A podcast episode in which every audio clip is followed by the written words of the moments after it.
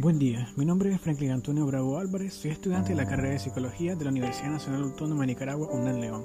Actualmente curso el tercer año y el día de hoy les voy a hablar un poco sobre el estigma social, principalmente abordado con respecto a la situación sanitaria que se vive en el mundo por la emergencia del COVID-19. El estigma social en el contexto de la salud es la asociación negativa entre una persona o un grupo de personas que comparten ciertas características y, sobre todo puede ser una enfermedad específica. Con respecto al contexto de la pandemia del COVID-19, este proceso puede tener presencia en las expresiones, pensamientos y comportamientos de burla, también el rechazo, menosprecio, la insensibilidad, la culpabilidad y hasta la agresión. Y todas ellas causan el formar de una manera egoísta basado en juicios e información que pueden ser poco fiables.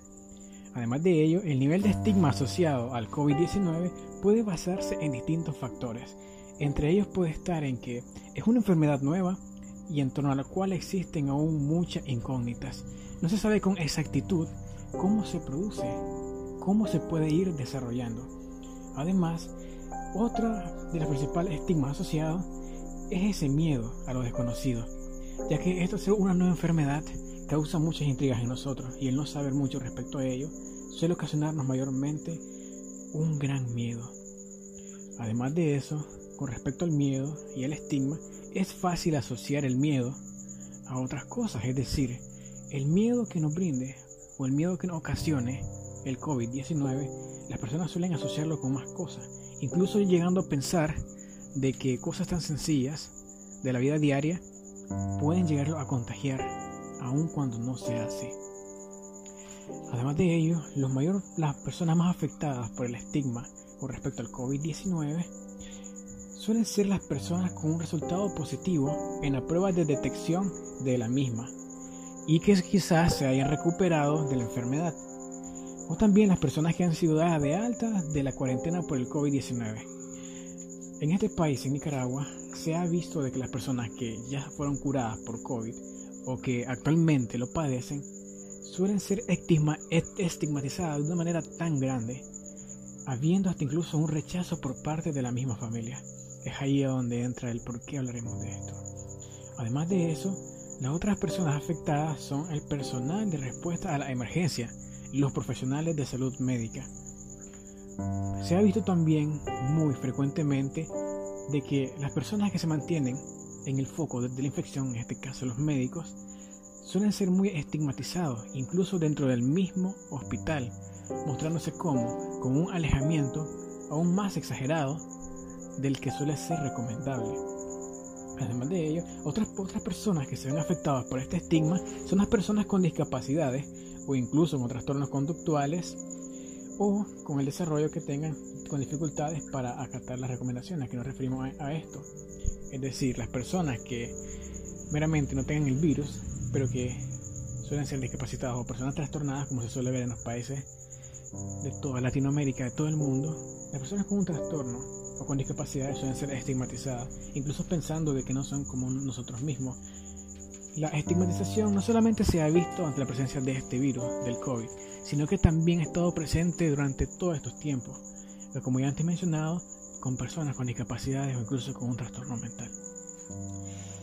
Y bueno, entre las medidas más efectivas que podemos utilizar para prevenir la estigmatización por el COVID-19, podemos encontrar como principal el intentar informar sobre la verdad respecto al COVID, es decir, buscar fuentes oficiales como puede ser la, OMS, la OPS, en el sistema de, salud de Nicaragua como puede ser el MINSA y también la CDC es muy importante buscar información viable, información confiable y actualizada respecto al virus, ya que de esta manera podemos de alejar los estigmas, porque tendremos un conocimiento más actualizado, más eficaz respecto a lo que intentamos abordar y lo que intentamos combatir. También de ello, una buena manera de poder evitar el estigma es poder brindar la información sobre el COVID con la intención de generar conciencia y sin generar miedo es decir, si queremos intentar confrontar estos estigmas, a la hora de comunicárselo a alguien más, comunicarlo de manera asertiva, sin intentar ser muy exagerados y tampoco sin intentar meter en miedo a la persona. Si bien es cierto, e-, estamos viviendo una situación que nos causa mucho temor, está en nuestras manos el poder comunicar, el poder dar pautas. ¿Para qué? Para conocer más sobre esto y de esta manera podernos cuidar más. Por lo cual es muy importante que a la hora de compartir información sea de una manera tranquila, asertiva, amable con las personas. ¿Para qué? Para que todos estos estigmas se vayan viendo alejados poco a poco. También, al hablar sobre las personas afectadas por el COVID-19, hay que evitar utilizar palabras que lastimen la integridad moral de la persona. Se debe separar la condición humana de la condición de la enfermedad. Es decir, si te encuentras hablando de una persona que está infectada ante este virus, ante el COVID, hay que ser la persona más, bueno, hay que ser morales. Hay que tomar conciencia de que nunca se puede saber quién será el próximo afectado. Y a la hora de querer hablar sobre algo, puede ser para poder dar una respuesta asertiva, para, para informar algo, hay que ser lo más éticos posible, lo más cuidadosos. Además, otra manera de confrontar puede ser ayudar a las personas que se sientan estigmatizados. Es decir, si tú encuentras a alguien que se siente muy estigmatizado con esto que pasa actualmente, tú puedes leerle, es decir, leer la información viable, información confiable y puedes hacerla sentir sobre todo que tiene tu apoyo y que sobre todo le puedes recomendar las medidas de protección más eficaces. Bueno, además de ello, como ya antes mencionábamos, la buena comunicación de un apoyo, de una buena comunicación que brinde ánimos a las personas, sería la primera línea de respuesta de este brote epidémico. Es decir, hay que intentar ser lo más, pero lo más aprensivo, es decir, intentar ser esa persona que ayude, que apoye a estas personas que pasan por esto, ser ese apoyo, esa persona que brinde ánimos. Ante la situación actual vivida, nosotros como carrera de psicología intentamos fomentar la salud mental y la precaución de crisis y sobre todo el estigma que se vive actualmente, por lo cual abordaremos sobre el estigma social asociado del COVID-19 como estudiantes de la salud mental en el cual llevaremos todo este proceso para informar por medio de un desarrollo metodológico que cuenta de una bienvenida, la cual organizaremos a los estudiantes según las secciones y sobre todo entraremos de la manera más positiva posible creando un ambiente de confianza. Al ir avanzando en actividad, abordaremos también el desarrollo conceptual, en el cual explicaremos qué es el, qué es el estigma, porque muchas veces las personas no están al tanto de qué es el estigma, cómo pueden padecer de él, es decir, cómo puede alguien estigmatizarlo. Por lo cual daremos conceptos y pautas claves para reconocerlo. A través de ello también se llevará a cabo una dinámica.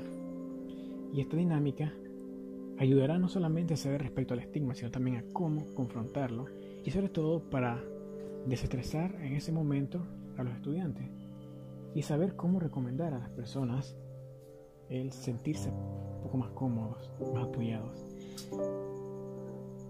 La dinámica consistirá en presentar frases incompletas, es decir, se presentarán con el objetivo de evaluar la percepción del riesgo y las actitudes de la estigmatización que tienen los estudiantes con respecto al COVID-19. Y luego de eso, le daremos pautas de comportamiento para reducir la estigmatización a cada uno de los estudiantes. Todo eso se hará por medio de comunicación asertiva y de canales de información viables que serán ejercidos y puestos, bueno, explicados por nosotros, los facilitadores. Todo a través de un programa de promoción de la salud mental comunitaria, en este caso que trabajaremos con los adolescentes. Es importante abordar respecto al virus actual que está presente en el mundo, porque de esta manera sabremos cómo poder reaccionar y trabajar ante él. Es por esto que como carrera de psicología nos vimos en la necesidad de asistir a este centro y posiblemente en un futuro, primero Dios, además centro, para informar respecto a este problema que se está presentando en el día a día, a cómo es la estigmatización, de que muchas veces personas son estigmatizadas que quizás no padecen esta enfermedad. Y bueno, el estigma puede afectar de manera negativa en la salud física, mental y emocional de los grupos estigmatizados, además de las comunidades en las que viven. Las personas estigmatizadas pueden sufrir un aislamiento, una depresión, una ansiedad o vergüenza pública.